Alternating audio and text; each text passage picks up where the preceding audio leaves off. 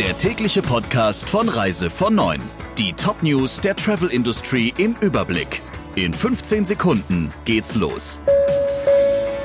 Drei-Sterne-Restaurant, Fünf-Sterne-Hotel, Sechs-Sterne-Schutz. Wenn Ihre Kunden das Beste wollen, legen Sie jetzt eins drauf. Empfehlen Sie Medical Protect Plus, das 6-Sterne-Service-Paket der URV. Jetzt informieren unter urv.de/slash Sterneschutz. Mit Frederike Breyer. Schönen guten Morgen. Vor der virtuellen Jahrestagung des Deutschen Reiseverbands blickt Präsident Fiebig positiv in die Zukunft, soweit das eben möglich ist.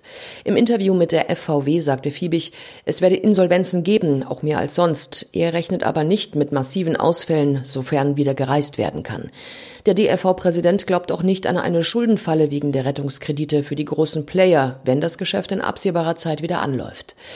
Er hofft auf einen Corona-Impfstoff im kommenden Jahr. Das wäre ein Befreiungsschlag für die Branche.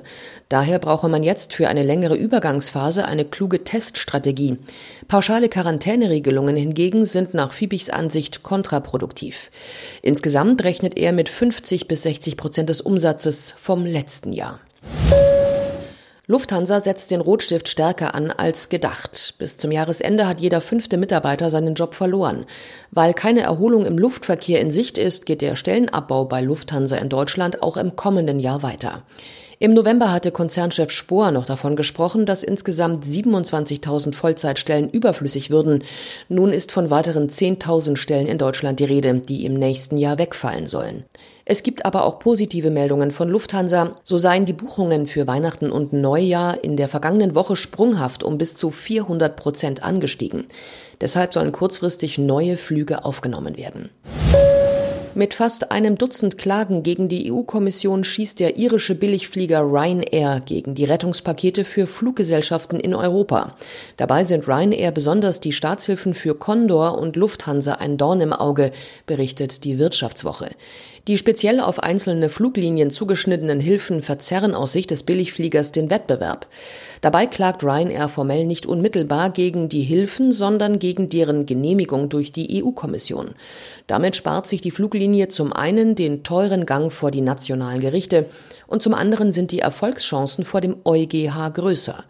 Der Gerichtshof gilt als weniger offen gegenüber nationalen Belangen als die Gerichte in den EU-Mitgliedsländern. Die ersten Klagen werden derzeit verhandelt. Am vergangenen Freitag befassten sich die Richter des EuGH bereits mit Finnlands 600 Millionen Euro Darlehen für Finnair. Morgen geht es dann um Portugals 1,2 Milliarden Euro Hilfe für TAP. Über die Weihnachtsfeiertage verhängen die Kanaren eine Ausgangssperre. Das Konzept zur Pandemiebekämpfung betrifft auch Touristen. Vom 23. Dezember bis zum 10. Januar darf zwischen 1 und 6 Uhr niemand auf die Straße. Bars und Restaurants schließen wie bisher um 23 Uhr. Für Teneriffa gilt die Ausgangssperre schon am kommenden Samstag. Alle Inseln machen aber an den Feiertagen eine Ausnahme. Am 24., 25. und 31. Dezember dürfen immerhin zehn Personen zusammenkommen. Zudem greift die Ausgangssperre an diesen Tagen eine halbe Stunde später. Seit neun Monaten darf niemand mehr nach Sri Lanka einreisen. Doch mit dem Jahreswechsel könnte sich das ändern. Die Urlaubsinsel im Indischen Ozean will sich wieder öffnen. Die Einreisebedingungen, die sich jetzt abzeichnen, dürften allerdings eher abschrecken. Denn neben einem negativen PCR-Test müssen Touristen die ersten zwei Wochen in Quarantäne in einem dafür zertifizierten Hotel verbringen. Das berichtet das Fachportal Travel News. Diese Zeit darf man nur im eigenen Zimmer verbringen oder sich in isolierten, speziell für einen Gast oder eine Familie reservierten Zonen bewegen. Wie die Colombo Gazette meldet, sind die Einreisebedingungen aber noch nicht fix. Außerdem heißt es, dass nur bestimmte Ferienorte geöffnet und die Urlauber direkt vom Flughafen dorthin gebracht werden. Sollte sich Sri Lanka wirklich für den Tourismus wieder öffnen, wäre das ein Lichtblick für die Fernreiseveranstalter. Die Insel steht auch nicht auf der Liste der Risikogebiete des Robert Koch Instituts, daher gibt es auch keine Reisewarnung. Der Reise von Neuen Podcast in Kooperation mit Radio Tourism. Mehr News aus der Travel Industry finden Sie auf reisevon und in unserem täglichen kostenlosen Newsletter.